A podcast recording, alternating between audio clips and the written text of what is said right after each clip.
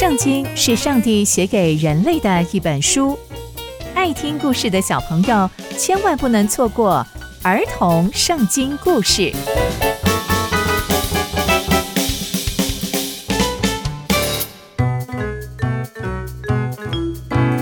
各位亲爱的大朋友、小朋友们，大家好，我是佩珊姐姐。小朋友们，今天佩珊姐姐要跟大家分享的故事是引起灾害的约柜。我们在上一集中知道，菲利士人把约柜夺走之后，就把约柜摆放在大衮庙里面。没想到，他们所谓的神像不但俯伏在地，还引起了一些影响。那接下来又会发生什么样的事情呢？就让我们继续听下去吧。在当时，约柜还停放在雅什图这个地方。雅什图人看见大衮庙的情况，就说：“以色列神的约柜不可以再留在我们这里，因为他的手重重的加在我们和我们神大衮身上，我们都生病了，而且大衮的神像也都损坏了。”接着。亚什图人就派人把所有的非利士人、所有所有的部落首领找来，问他们说：“我们要怎么处理以色列神的约柜呢？”接着，这些首领就回答他们说：“那这样好了，把以色列神的约柜运到加特去吧。”后来，他们就真的把约柜运到加特去了。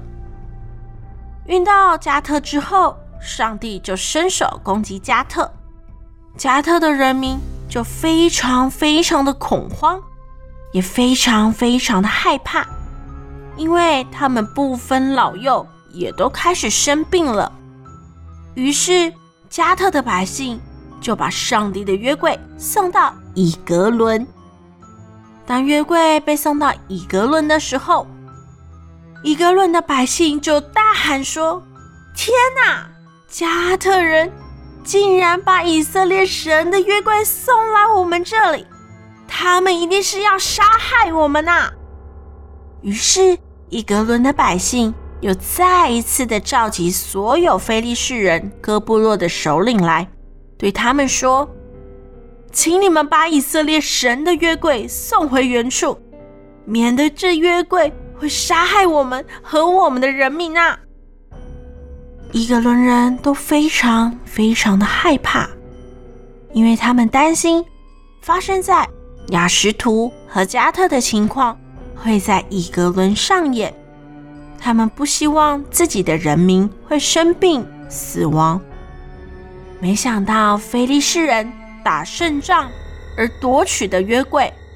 现在竟然成为非利士人的噩梦，这一切啊，都是因为上帝大大的惩罚他们。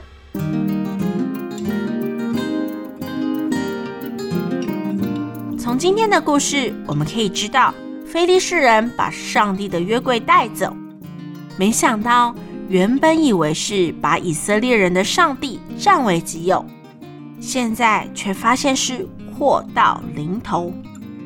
因为上帝爱以色列百姓，而且非利士人不是真的认识上帝，还把上帝纳入他们的传统信仰，却不知道上帝才是独一的真神，进而造成许多的悲剧发生。